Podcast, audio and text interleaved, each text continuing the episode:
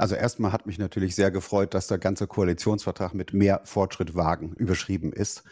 Und dann kommt, wir haben Lust auf Zukunft und Mut zu Veränderungen. Das ist so ein bisschen fast das Narrativ der Sprint. Also erstmal von da aus, so top-down geht es sehr gut los. Und ich finde auch, dass die Themen, die dann explizit erwähnt werden, wie meine Agentur ja selber, ne, die umgehend substanziell verbessert werden soll, ne, da ist schon das Wort umgehend drin, aber auch die Förderung von Ausgründungen, der Fokus auf Open Source in vielen Themen, was wir für sehr innovationsfördernd halten. Also da ist viel drin, was, wenn es denn so umgesetzt wird, sehr stark wirken wird. Schauen wir uns mal ein paar Punkte genauer an. Also im Koalitionsvertrag steht zum Beispiel, Zitat, wir können unser Innovationspotenzial heben, wenn wir unsere Ressourcen effektiv bündeln und einsetzen. Zitat Ende. Andererseits steht auch drin, die universitäre Forschung soll künftig über ähnlich stetige Mittelzuwächse sich freuen dürfen, wie das bei großen Forschungsorganisationen und Einrichtungen schon seit Jahren der Fall ist. Ist das nicht ein Widerspruch, effizienten Ressourceneinsatz zu fordern und dann Geld mit der Gießkanne zu verteilen? Das eine muss nicht unbedingt was mit dem anderen zu tun haben. Ich glaube, auch, dass es viel wichtiger wäre, dass wir die Art und Weise, wie Geld in die Forschung fließt, dramatisch ändern, dramatisch entbürokratisieren, mehr Wettbewerb machen und auch mal Dinge aufhören. Das hat nichts mit mehr oder weniger Geld zu tun, sondern das hat was damit zu tun, dass man es guten Forscherinnen und Forschern einfach einfacher macht, ans Geld zu kommen, um zu zeigen, was sie können. Das heißt aber auch, dass wenn was nicht klappt, dass man schneller damit aufhört. Dass an den Universitäten etwas passieren muss, insbesondere in der Finanzierung, Finanzierung von den Jobs, die durchgängig durchfinanziert sein müssen, ist, glaube ich, auch klar. Das ist aber nicht unbedingt in der Forschung selber, sondern vielleicht eher im Drumherum. Die Koalitionäre haben sich vorgenommen, regionale und überregionale Innovationsökosysteme zu stärken. Wie kann das gelingen? Also wir bei der Sprint haben dazu Ideen. Was im Koalitionsvertrag explizit gemeint ist, weiß ich nicht, aber natürlich spielt das auch in die Transferorganisation Dati, über die wir ja gleich wahrscheinlich noch reden werden, rein, die mhm. das ja tun soll. Also wir halten sehr viel davon, sogenannte Grassroots-Bewegungen zu unterstützen. Es gibt ja an vielen Standorten in Deutschland bereits äh, Innovationsfinanzierung, Ausgründungsfinanzierung, Exzellenzinitiativen, Clusterbildung und sowas, die alle ihren Teil zur Förderung von Innovation beitragen. Dass man das vielleicht ein bisschen systematischer macht und auch gleicher alle alle Instrumente an allen Standorten zum Einsatz bringt, das halte ich für eine sehr gute Idee. Dann sprechen wir über Dati. Sie haben das Stichwort schon genannt. Das soll eine staatliche Agentur für Transfer und Innovation werden, die soziale und technologische Innovation insbesondere im regionalen Umfeld der Hochschulen für angewandte Wissenschaft fördern soll. Also jene Hochschulen, die früher mal Fachhochschulen geheißen haben. Wie müsste so eine Agentur organisiert sein, um langfristig Erfolg zu haben? Wir bei der Sprint haben mal vorgeschlagen, das Vorbild äh, Y Combinator zu nehmen, welches aus den USA kommt und an den Standorten der Fachhochschulen, aber auch Universitäten, das muss ich gar nicht auf die Fachhochschulen beschränken, Anlaufstellen, Inkubatoren zu errichten, die mit Rat und Tat zur Seite stehen und vor allen Dingen auch ins Curriculum der Universitäten reinkommen, dass man den StudentInnen früh beibringt, dass Entrepreneurship was Interessantes ist. Ich glaube, ein ähnliches Instrumentarium könnte auch bei der Dati gut zum Einsatz Einsatz kommen. Und ich könnte mir auch vorstellen, dass man so ähnlich denkt. Was wäre da qualitativ dann wirklich neu zu Inkubationszentren, die es ja auch vielerorts schon gibt? Also es gibt ja gute Beispiele wie die Unternehmertum oder das, was im Land Nordrhein-Westfalen in den letzten Jahren passiert ist. Die muss man einfach aufgreifen und weiterentwickeln, fast zu einem Franchise-System. Also überall da, wo es gut klappt, die Ideen quasi so ausrollen, dass sie in allen Standorten der Fachhochschulen, Universitäten, aber auch der außeruniversitären Forschungseinrichtungen zur Verfügung stehen. Denn da haben wir noch so viel Potenzial und darum geht es ja auch bei der Dati. Ne? Also wir heben vielleicht fünf oder zehn Prozent des Potenzials, das zur Verfügung steht. Wenn wir es bundesweit so gut machen wie diese Leuchttürme, dann denke ich, geht es voran. Welchen Beitrag zum Aufbruch ins ausgerufene Innovationsjahrzehnt, in das uns Olaf Scholz führen will, wird denn die Agentur leisten können, deren Chef Sie sind, die Sprint, die Agentur für Sprunginnovation? Ja, wir sind ja jetzt, haben das Glück, schon seit zwei Jahren da zu sein und schon mal Anlauf genommen zu haben. Ich glaube, vieles, für was die Sprint steht, auch die Entbürokratisierung der Innovationsfinanzierung und Förderung, ist so eine Art Sandkasten oder Reallabor für genau das, was Olaf Scholz da sagt. Ich glaube, wir können hier sehr viel Gelerntes der Sprint umsetzen im wesentlich breiteren Rahmen, aber auch für die Sprint selber, die ja auch explizit im Koalitionsvertrag erwähnt ist, die nächsten Schritte gehen. Wir versuchen auch ein positives Fortschrittsnarrativ zu entwickeln.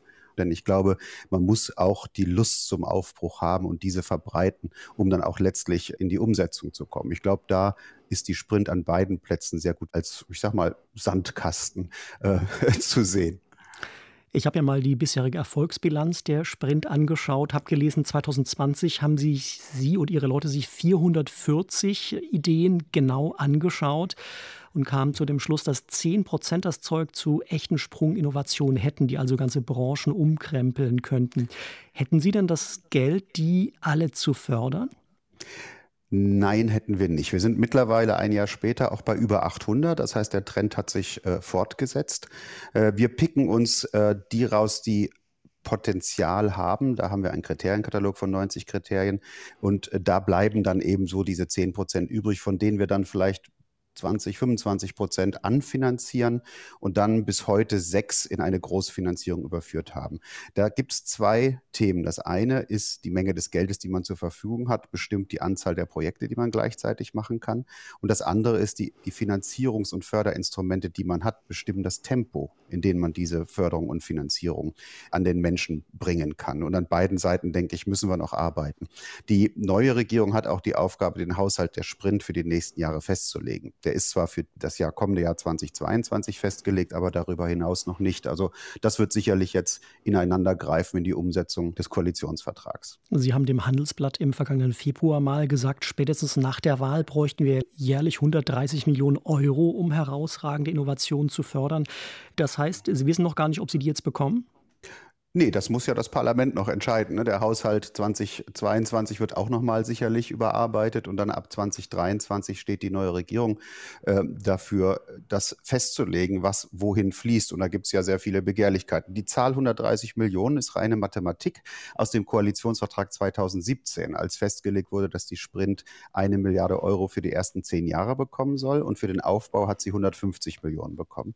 Dieses letzte Aufbaujahr ist das Jahr 2022. Wenn man dann die verbleibenden verbleibenden sieben Jahre gegen die verbleibenden 850 Millionen legt, dann kommt man ungefähr auf diese Zahl.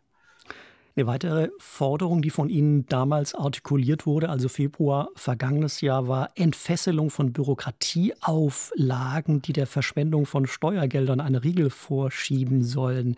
Tut sich da was?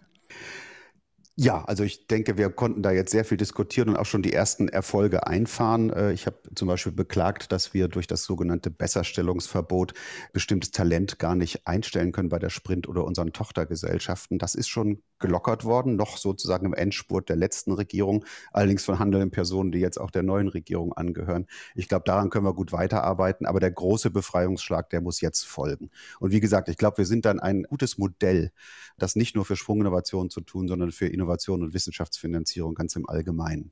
Dann schauen wir ganz zum Schluss noch auf einige dieser von Ihnen als zukunftsträchtig erachteten Projekte, auf einige Sprunginnovationen. Unter anderem fördern Sie derzeit die Entwicklung eines neuartigen Alzheimer-Medikaments, habe ich gelesen. Was sonst zählt noch zu den bereits gekürten Kandidaten?